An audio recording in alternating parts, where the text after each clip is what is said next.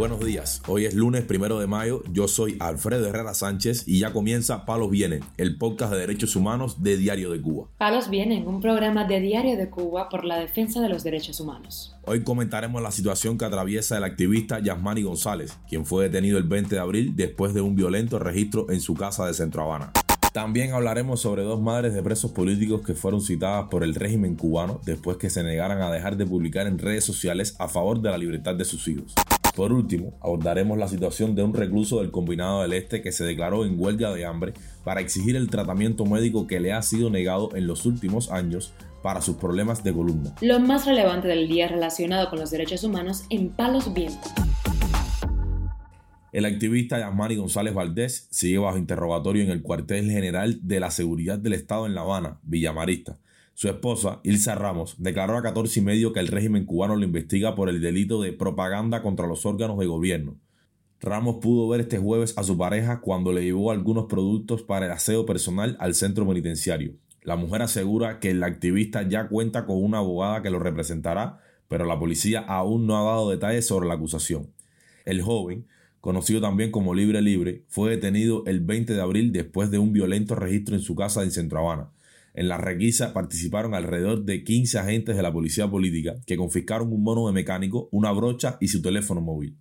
Según el testimonio de Asmani González, en esa ocasión le hicieron pruebas grafológicas y también intentaron dejarlo detenido por un impago a multas que ya habían sido abonadas. La policía lo acusa de violar el decreto Ley 370 y de estar relacionado con el nuevo directorio, organización clandestina que hace pintadas contra el régimen en La Habana. La opositora cubana y hermana del expreso político Armando Sardiñas Figueredo, Yaima Sardiñas, denunció el viernes que fue citada por segunda vez en la semana por la seguridad del Estado debido a sus publicaciones en redes sociales. A través de un post en Facebook, la madre cubana aseguró que en esta oportunidad no asistiría a la citación por dos razones. La misma no cumplía con los requerimientos legales y debía cuidar a sus tres hijos, todos menores de edad.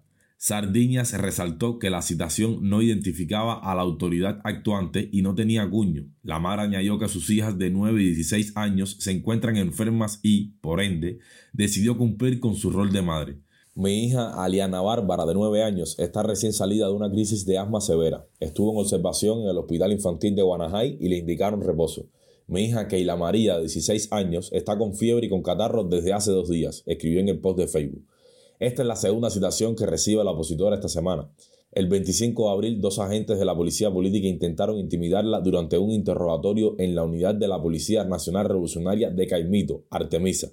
El viernes, María Celia Aguilera García también fue citada por agentes de la Policía Nacional Revolucionaria, según denunció ella misma a Cubanet vía telefónica.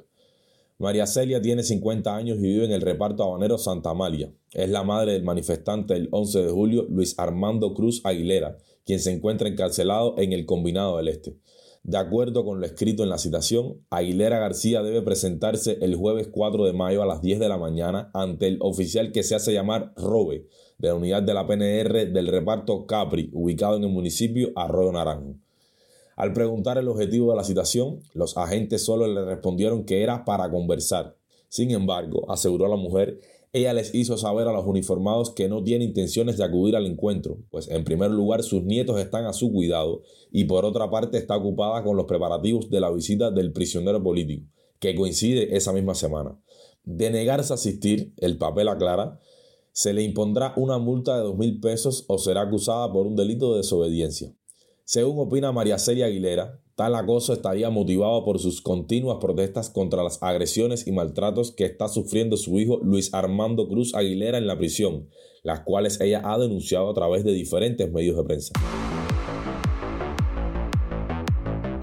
Palos viene. Hoy recordamos que al menos tres cubanos continúan presos por acciones relacionadas con el primero de mayo. El preso político Dairon Duque de Estrada Aguilera cumple este primero de mayo tres años de haber protagonizado la protesta que lo llevó a la cárcel. El joven gritó el 1 de mayo de 2020 frases contra Fidel Castro, Raúl Castro, los comités de defensa de la revolución CDR y la policía en su barrio del reparto Veguita de Galo de la ciudad Santiago de Cuba.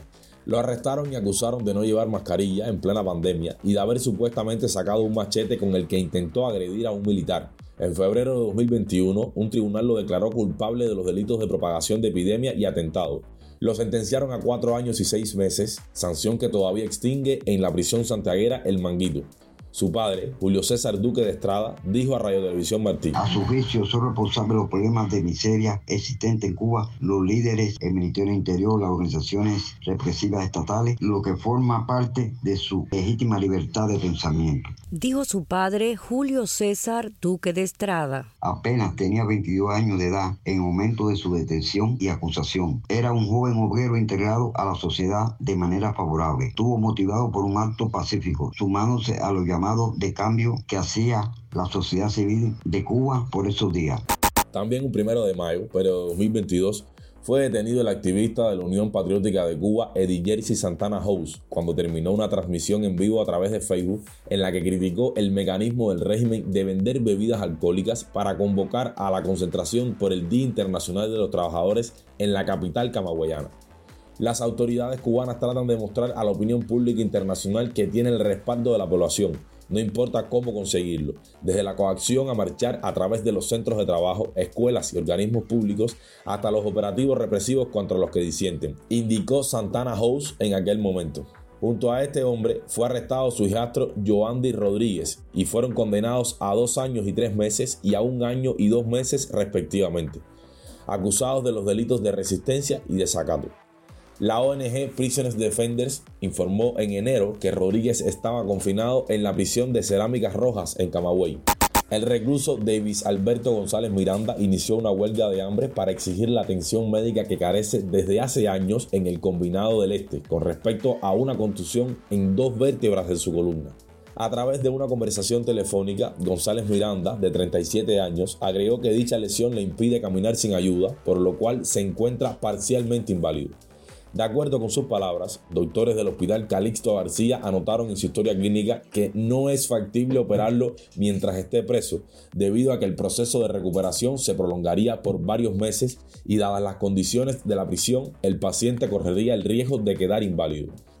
Esta situación fue corroborada por el activista y prisionero político Yuri Almenares González, quien además recalcó que las autoridades penitenciarias se rehusan a aprobar una licencia extrapenal para González Miranda.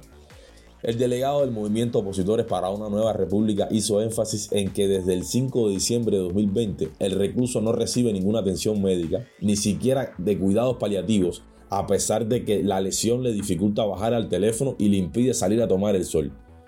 Almenares González agregó que González Miranda se declaró en huelga de hambre desde el lunes 24 de abril en reclamo del tratamiento y puntualizó que la situación del preso político es conocida por los responsables del penal, pero ninguno de los oficiales hace nada al respecto.